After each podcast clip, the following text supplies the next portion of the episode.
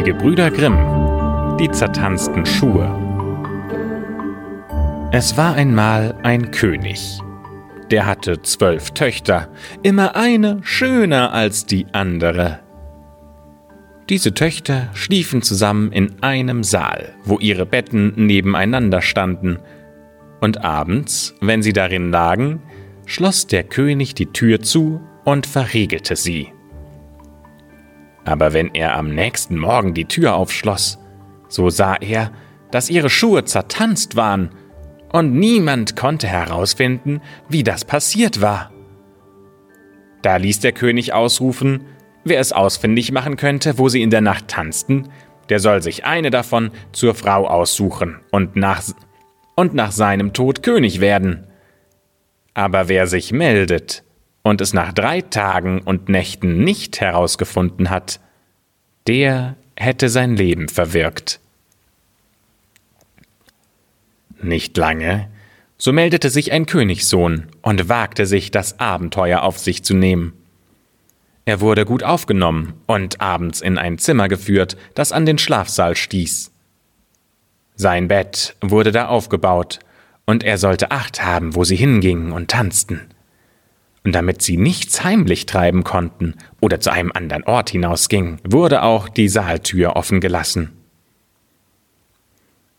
Dem Königssohn aber fielen die Augen zu, als wären sie aus Blei.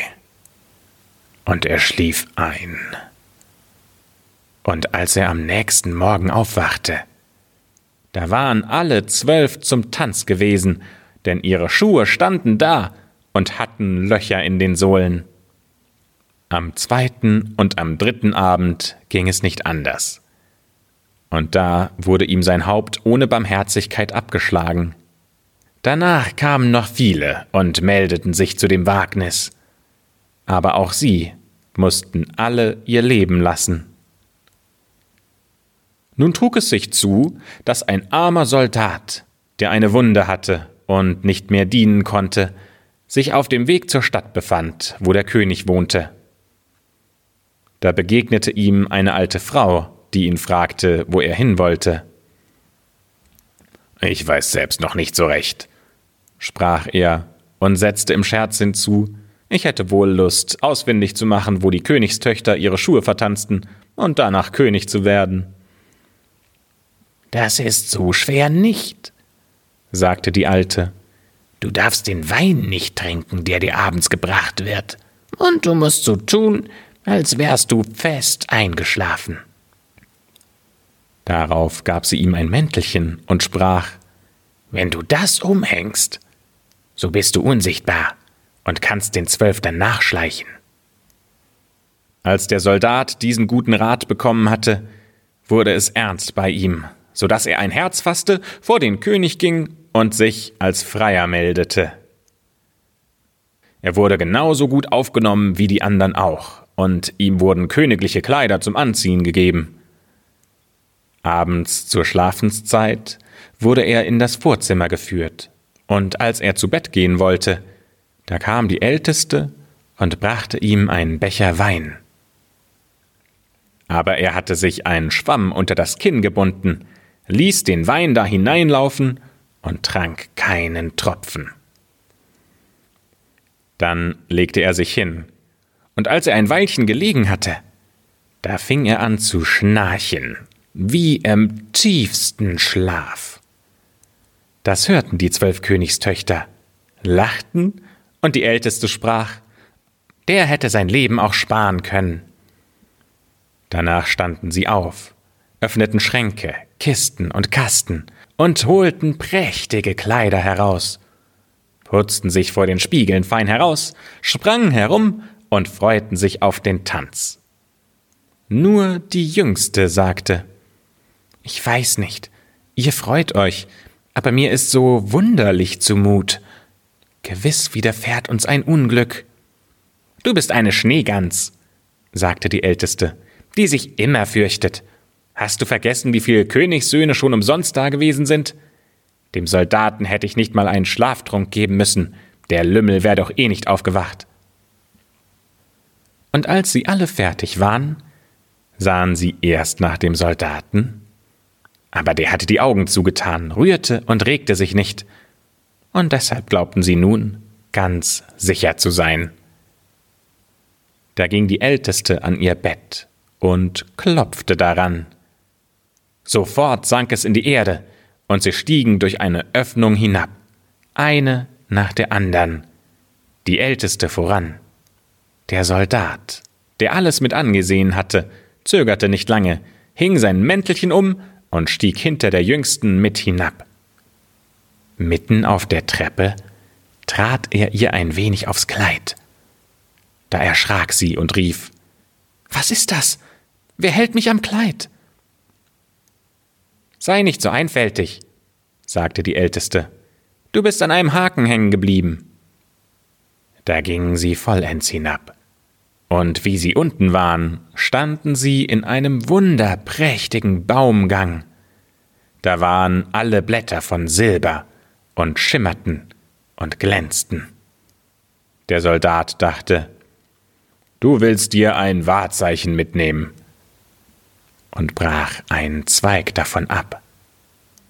Da fuhr ein gewaltiger Krach aus dem Baum, und die Jüngste rief wieder Etwas ist nicht richtig. Habt ihr den Knall gehört? Die Älteste aber sprach Das sind Freudenschüsse, weil wir unsere Prinzen bald erlöst haben. Sie kam darauf in einen Baumgang, wo alle Blätter von Gold, und endlich in einen dritten, wo sie klarer Diamant waren. Von beiden brach er jeweils einen Zweig ab, worauf es jedes Mal krachte, so dass die Jüngste vor Schrecken zusammenfuhr. Aber die Älteste blieb dabei. Das wären Freudenschüsse. Sie ging weiter und kam zu einem großen Wasser. Darauf standen zwölf Schifflein, und in jedem Schifflein saß ein schöner Prinz. Die hatten auf die zwölf Töchter gewartet, und jeder nahm eine zu sich ins Boot. Und der Soldat setzte sich mit der Jüngsten dazu. Da sprach der Prinz Ich weiß es nicht, also das Schiff ist heute viel schwerer, und ich muss aus allen Kräften rudern, wenn ich es nach vorne bringen will.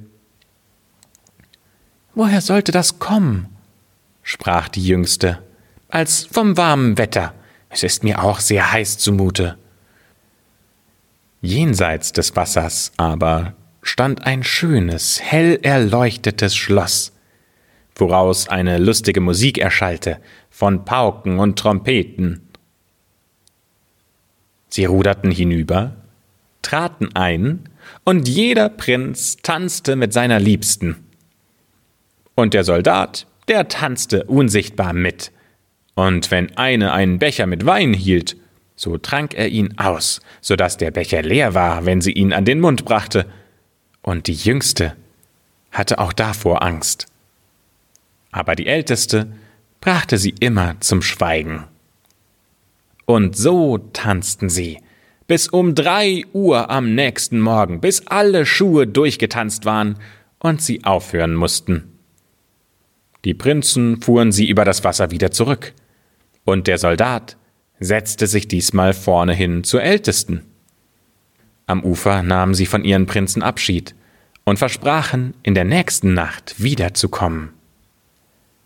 Als sie an der Treppe waren, lief der Soldat voraus und legte sich in sein Bett. Und als die Zwölf langsam und müde heraufgetrippelt kamen, schnarchte er schon wieder so laut, dass sie es alle hören konnten, und sie sprachen, hm, vor dem sind wir sicher. Da zogen sie ihre schönen Kleider aus, brachten sie weg, stellten die zertanzten Schuhe unter das Bett und legten sich hin. Am nächsten Morgen wollte der Soldat nichts sagen, sondern dieses wunderliche Treiben nochmal mit ansehen und ging in der zweiten und in der dritten Nacht wieder mit. Und alles war wie beim ersten Mal, Sie tanzten jedes Mal, bis die Schuhe kaputt waren. Beim dritten Mal aber nahm der Soldat zum Wahrzeichen einen Becher mit. Und als die Stunde gekommen war, wo er antworten sollte, steckte er die drei Zweige und den Becher zu sich und ging vor den König. Die zwölf Töchter aber standen hinter der Tür und horchten, was er sagen würde. Und als der König die Frage stellte, Wo haben meine zwölf Töchter ihre Schuhe in der Nacht vertanzt? So antwortete er, Mit zwölf Prinzen in einem unterirdischen Schloss. Und berichtete, wie es zugegangen war, und holte die Wahrzeichen hervor. Da ließ der König seine Töchter kommen und fragte sie, ob der Soldat die Wahrheit gesagt hätte. Und da sie sahen, dass sie verraten waren und Leugnen nichts mehr half, so mussten sie alles eingestehen. Daraufhin fragte ihn der König, welche der Töchter er zur Frau haben möchte, und er antwortete Na ja, ich bin nicht mehr so jung. Gib mir die älteste. Und es wurde noch am selben Tag die Hochzeit gehalten und ihm das Reich nach des Königs Tod versprochen. Aber die Prinzen wurden auf so viele Tage wieder verwünscht, wie sie Nächte mit den Zwölfen getanzt hatten. Das war das Märchen Die zertanzten Schuhe, und dieses Märchen hat sich Franziska gewünscht. Und sie hat uns geschrieben, dass sie sich wahnsinnig gefreut hat, dass sie diesen Podcast entdeckt hat, Franziska wollte nämlich nochmal diese Märchen durchlesen, weil ihr als Kind alle Märchen vorgelesen wurden. Und jetzt schreibt sie uns, muss sie das gar nicht mehr machen, weil sie nämlich diesen Podcast gefunden hat und sie die Märchen immer und überall nochmal anhören kann. Also Franziska, vielen Dank, dass du uns geschrieben hast. Liebe Grüße an dich. Und wenn auch du dir ein Märchen wünschst, dann schreib uns doch bitte an altemärchen.googlemail.com. Wir freuen uns über jede Nachricht und grüßen auch dich super gerne mit deinem Lieblingsmärchen. Bis zum nächsten Mal.